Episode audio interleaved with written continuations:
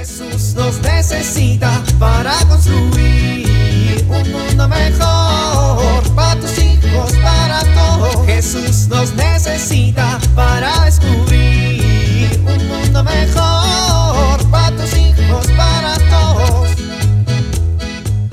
A ver, ahora qué piden de la escuela.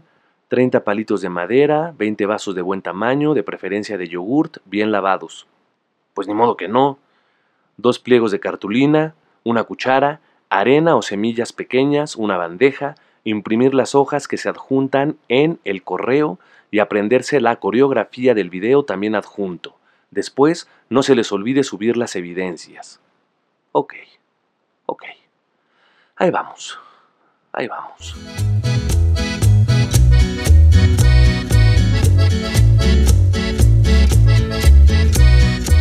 Bueno, vamos a repasar una última vez el guion. Si el abuelo nos pregunta si leemos, ¿qué le vas a decir?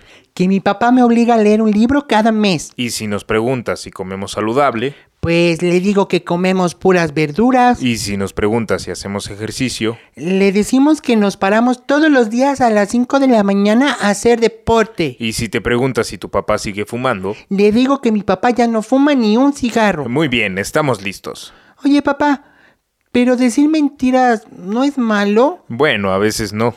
¿Cuándo no? Cuando decir mentiras es de vida o muerte. ¿Y decirle mentiras al abuelo es de vida o muerte? ¿Has visto cómo te mira el abuelo con ganas de arrancarte la cabeza cuando algo lo hace enojar? Sí, ¿Has visto cómo regaña el abuelo a todo mundo? sí. ¿Has visto cómo el abuelo se pone como loco cuando alguien hace algo que no le gusta?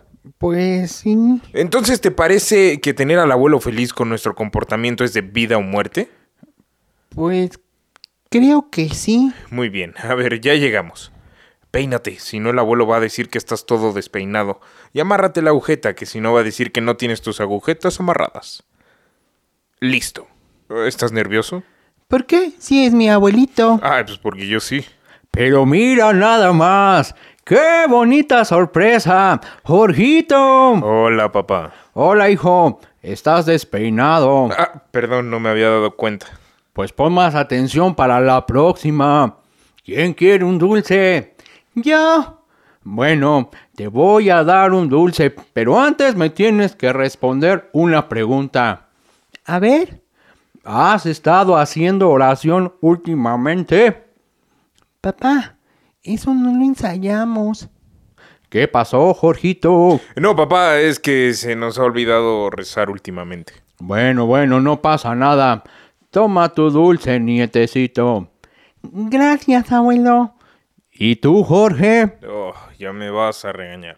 No, ya eres adulto. Ya debes saber cuándo haces las cosas bien y cuándo haces las cosas mal.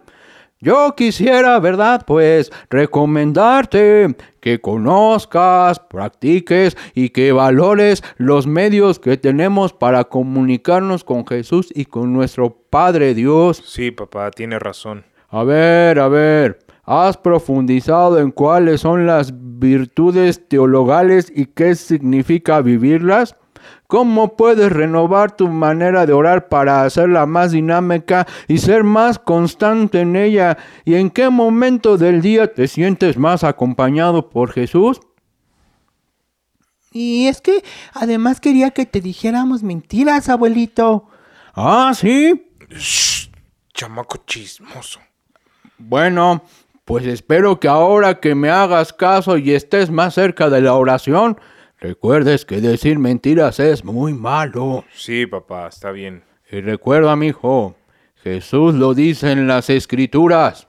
Todo cuanto pidas con fe en la oración, lo recibirás. Jesús nos necesita para construir un mundo mejor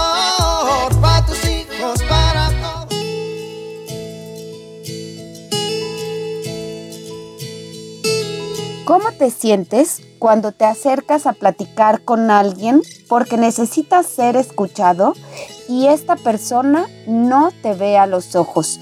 Muchas veces esto hacemos nosotros con nuestros hijos. Cuando queremos platicar o entablar un diálogo más profundo con ellos o se acercan para comunicarnos algo, Resulta que no los miramos a los ojos y esto genera una barrera en la comunicación. ¿Cuál es la ventaja de mirar a los ojos? En primer lugar, generamos un clima de confianza, otorgamos mayor seguridad y les damos a los hijos la importancia que merecen. No es lo mismo cuando estamos dialogando mirar para otro lado que estrechar este intercambio de miradas. Por último, con la mirada abrimos la puerta del corazón.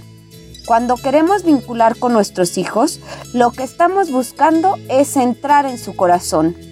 Es importante que busquemos momentos del día en que dialoguemos con ellos, pero busquemos mirarlos a los ojos y así tocaremos su corazón. Soy Pilar Velasco.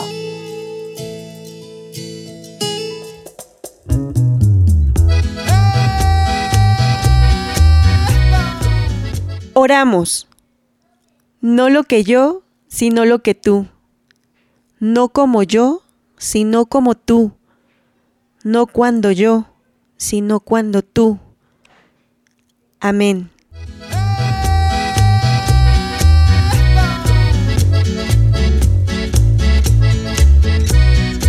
Jesús nos necesita para construir. Vivir en familia. Esta semana destinarán un tiempo a rezar en familia, siguiendo el formato de la oración con los dedos de la mano. Pulgar. Rezo por mis cercanos, papás, hermanos, familiares, amigos. Índice. Rezo por los que enseñan y los que curan, para que Dios les dé sabiduría. Medio Rezo por la conversión y entrega de los gobernantes y políticos para que tomen decisiones encaminadas al bien común y a la verdad. Anular. Rezo por los más débiles, enfermos y pobres para que encuentren sanación y consuelo. Meñique. Rezo por mí para que Dios me ilumine y me acompañe.